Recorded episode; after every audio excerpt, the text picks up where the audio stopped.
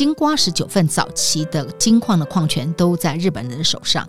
后来开采到若干年之后，日本的一个商社觉得九份已经没有开采价值了，所以就准备把九份的矿权抛出去。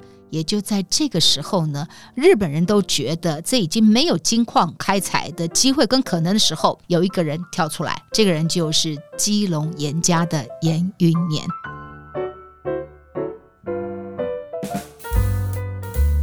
欢迎来到王文静看世界，我是不文静的王文静，在这里你可以听到我分享世界的精彩，还有许多深刻的故事。台湾的世界之最呢，除了在教育史上，除了在茶叶之外，台湾的金矿曾经是世界之最的。台湾有一个地方叫做雅洲京都，金瓜石跟九份。你知道亚洲京都在一百年前曾经是全亚洲金矿最多的地方，这个是比整个中国大陆都还要多。那这一段辉煌的故事的背后，有一个很精彩的人物。这个人物呢，刚好就在一九二三年之后的一百年，二零二三年的今天，背后有这样的一个企业家，他是谁呢？他比所谓的经营之神王永庆还要经营之神，经营之神加上首富结合出来的这一位碳王金霸，煤炭的碳。黄金的金，碳王金霸严云年，颜就是颜色的颜，云天上云朵的云，年年历的年，严云年。今天我们来听听一百年前的经营之神，一百年前的首富的故事。严玉年是谁呢？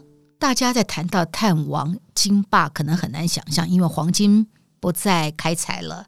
台湾现在也不再有煤矿了，所以谈的好像是非常久远的一个故事。但我特别要把严云年作为一个主题，就是亚洲京都、台湾世界之最背后的这个人物，这位企业家，特别想把它 highlight 出来，因为在最后，我想跟大家分享的就是每一个时代都有严云年。那到底严云年是怎么发迹的？他的发迹是在日本统治台湾的年代，他是当时的一个警察。台湾人成为日本警察，非常了不起的是，他抓住了一个大时代的机会。这个大时代是全世界工业革命的兴起。工业革命的兴起，人类从步行社会，就是走路，所有的移动靠走路，几千年都靠走路来移动的这件事情，因为工业革命变成了可以机械移动，变成了可以有更大的载重。这就是火车的诞生。那这个火车的诞生颠覆了人类的很多的事情。火车的诞生，它需要的很重要的资源是什么呢？是谁让火车能够启动呢？这个谁就是煤矿。煤矿就是一百年前的黑金，没有煤矿，什么都动不了。人类还是久远以前的步行社会的年代。台湾的第一条铁路在开挖的时候呢，逐到基隆八堵的时候，工人在河边洗便当，洗一洗，看到这个基隆河上，诶，怎么有金沙？这个工人呢，曾经在美国淘过金，所以他一看到基隆河里头的金沙，就知道往基隆河的上游一定有金矿。也就是开挖了台湾的第一条铁路，发现了原来金瓜石九份是台湾的金宝山金矿区。这个山上的金矿不只是台湾最多，不只是中国最多，基本上是亚洲最多。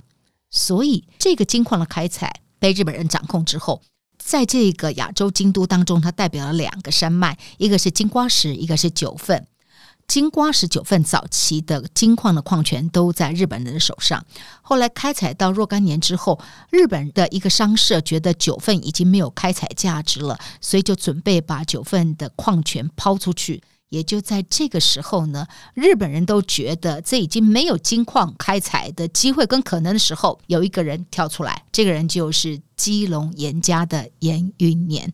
严云年当年还只是一个警察，兼差当翻译。在兼差帮日本人找工人来挖金矿，就是这样做杂物的委办公司。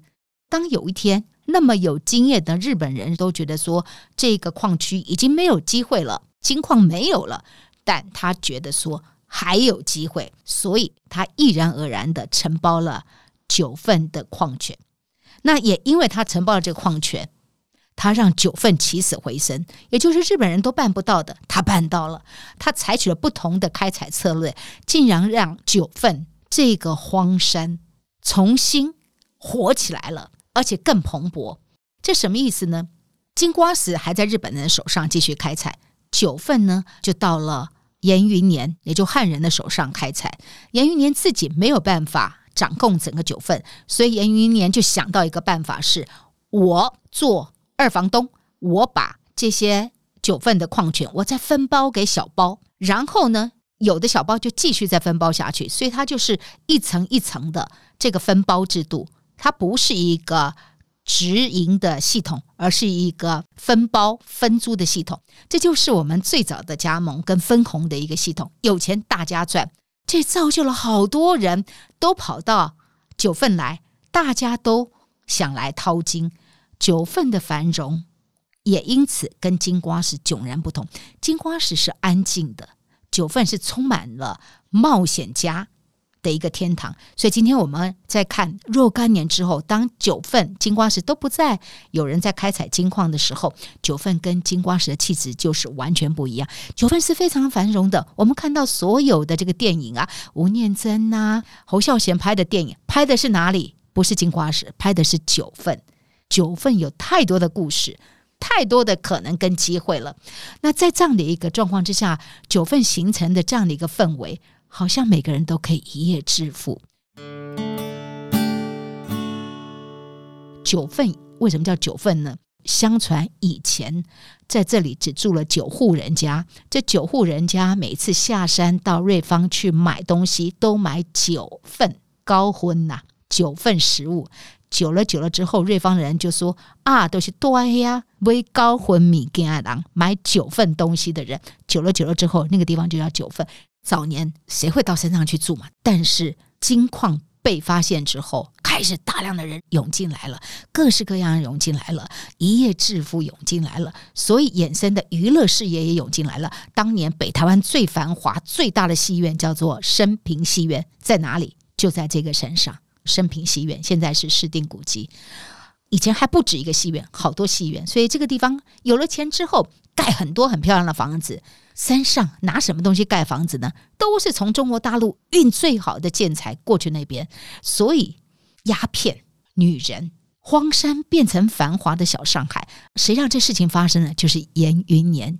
严云年跟他的弟弟严国年。那今天我们到九份，我们还看到一个状况哦，九份金瓜石这一带呢，在文化部列为台湾世界遗产潜力的景点当中，这个地方是水晶九水南洞金瓜石九份，其中九份呢，并不是国家的土地，它只属于一个家族，就是基隆严家。基隆严家在繁华之后发迹之后，把九份这个山头的土地都买下来了，所以现在住在九份的人全部都要跟一一个家族缴房租，这就是吉隆严家。吉隆严家因为金矿富了之后呢，他们后来就往煤矿去做发展。稍后我们来讲讲他们怎么样又移到煤矿。严云年跟他的弟弟严国年两个的眼光好，合作无间，开启了一个。百年家族的富裕盛世，这是很不可思议的。因为那个时代来稍纵即逝，那个机会，当大家都觉得不可能，而且拿下承租的金额是相当大，但他大胆。所以为什么我说他是一百年前的经营之神？那果然是让他不但是赌对了，他还得法的知道怎么让这个金矿。能够继续开采出来，所以他采取的经营跟挖掘策略跟日本人是完全不同的做法。看起来是一个新手的商人进来，但他却用新的脑袋重新去解释这一块土地，让这一块土地产生一个新的可能的生命展现出来。他富裕了之后，我们可以看到他后来发现说，嗯，工业革命带动了。煤矿的需求是非常重要、非常大的，所以他们把他们的资金又投入到台湾的煤矿矿权，很快速的去把台湾三分之二的煤矿的矿权拿下来。我们来看一下哈，台湾最早的煤矿坑是在清朝末年的清国井，这是台湾的第一口官井哈。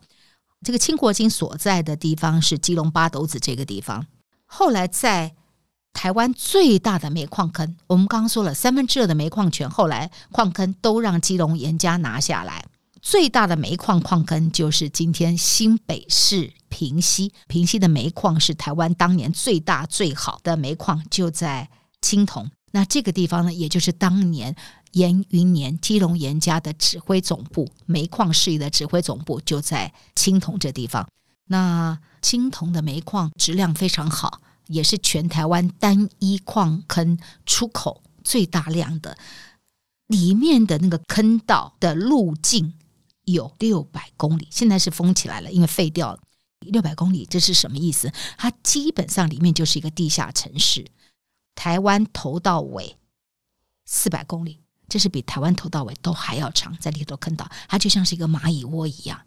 然后你可以想见，因为当年煤矿是一个黑金事业，就跟挖油的油井工人一样，所以煤矿工人的收入是比老师的收入还大，所以吸引了全台湾好多的人都跑到这里，所以青铜这个地方就繁荣起来了，一如山上的九份一样，因为有金矿，大家聚集那边挖金矿，山下的。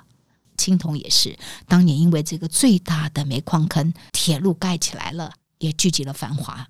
这就是我们看到的那个年代，矿产蓬勃带动经济发展的一个经济年代。一百年前，如果有机会去青铜，就是平西县这个地方哦，它有台湾最大的瀑布——十分瀑布之外，它还是每年放天灯的地方。还有一个哈，当年严家的指挥总部严家招待所，这是怎么回事呢？这个严家招待所不知道大家有没有注意到？现在它是一个市定古迹哦。它是在严云年过世之后，一九三九年呢，从阿里山运快木过来，盖起一个庞大的日式住宅，这就是严家在基隆的招待所，也是他的指挥总部。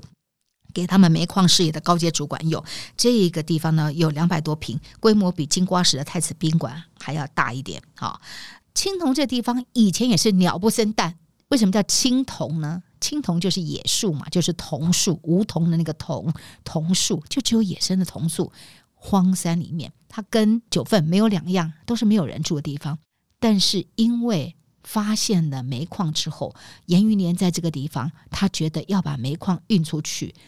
一定要盖一条铁路，要单单用人力把煤矿运出去，那是太不符合经济价值。但是青铜在深山里面，基隆河横亘，这条铁路要怎么盖呢？但它就是大有魄力。它不但看中了青铜煤矿坑的价值，同时还看到了衍生必须有一条铁路的兴建。才能够让这一个煤矿矿坑的价值被发展出来。于是他们家族毅然而然的掏腰包盖铁路。所以今天的平西线这条铁路是基隆严家盖的。今天来想哈，盖铁路是什么意思？请大家把时间轴放到一百年前。铁路什么东西啊？火车什么东西呀？那个东西，那个怪物走的时候还会呜呜叫，还会冒黑烟。那个年代人很少人看过火车，竟然有一个企业家，他要盖铁路，再运煤矿运到基隆河、基隆港，卖到全世界去。一九二三年的二月九号，严云年离开了这个世界，距离现在二零二三年整整一百年，大部分人都已经不记得这个人了。那你依稀可以在几个地方还可以看到他的状况。他拥有金矿，所以今天你到九份玩，采的土地就是基隆严家的。基隆严家因为太醒目了，所以九份那里有一个国中叫清贤国中。这清贤国中呢，就是严云年的儿子严清贤所捐出去的土地。然后，如果你到基隆玩，你往上看那个忠贞公园，观世音菩萨的那一个那个公园，基隆最大的公园，最显著的一个公园，基隆的地标。这个以前也是严云年家族的花园，当年叫做露园。它跟板桥林家跟台中的雾峰林家花园并列台湾三大花园。那这一个三大宅邸呢，在当年。更重要的一件事，他曾经接待过日本的皇族来台湾。日本皇族其中有个皇族来台湾的时候，就是住在基隆严家的露园。那基隆严家的事业版图呢，从严云年开始，他的弟弟严国年、严清贤这样一路接棒出去，到现在已经是第四代了，没有再像以前那么繁华。从金矿走到煤矿，又跨到交通事业的发展。啊，然后还有一所啊学校，事业算是非常广，不再有主力的事业了，因为这些啊金矿也关掉，煤矿也关掉。好，现在比较是一个投资公司的形态，间接的在台湾商场上，但是也因为这样，他们崛起为一百年前一个警察掌握了煤矿跟金矿，而成为台湾的五大家族。台湾的五家家族就是板桥林家、雾峰林家、鹿港的辜家、高雄的陈家、基隆严家，也就是一个警察翻身的故事。这个警察翻身故事代表就是一个时代，他看到了时代的机会，他大胆，他有远见，他精准，成就了他的富豪跟事业以及百年的家族。虽然一百年过去了，我。这些年都在跑商业的新闻，在看商界的起起伏伏、兴衰，在每一个时期，我都看到不同的严云年、严云年们在世界的各个角落。每一个时代总是有机会，他们总是在不同时代看到时代的机会，把时代的机会化为商业王国跟商业帝国。啊、时代总是不会。关上所有的窗户，他总是在关上一扇窗户的同时，也会开启另外一个窗户。但开启这个窗户的同时，关键在于你有没有眼睛去辨识那个新的机会的来临。在严云年逝世一百年后的今天，我们重新看待这个人物，也重新对一个时代的人物的过去的崛起有不同的想法，而那个想法就是商业界隽永不变的。道理，这就是今天的节目内容，希望您喜欢。如果想听到更多有意思的节目，别忘了订阅和分享王文静看世界 Podcast。如果你是用 Apple Podcast 收听，也请你给我五颗星的评价或者留言给我。我是不文静的王文静，我们下次再见。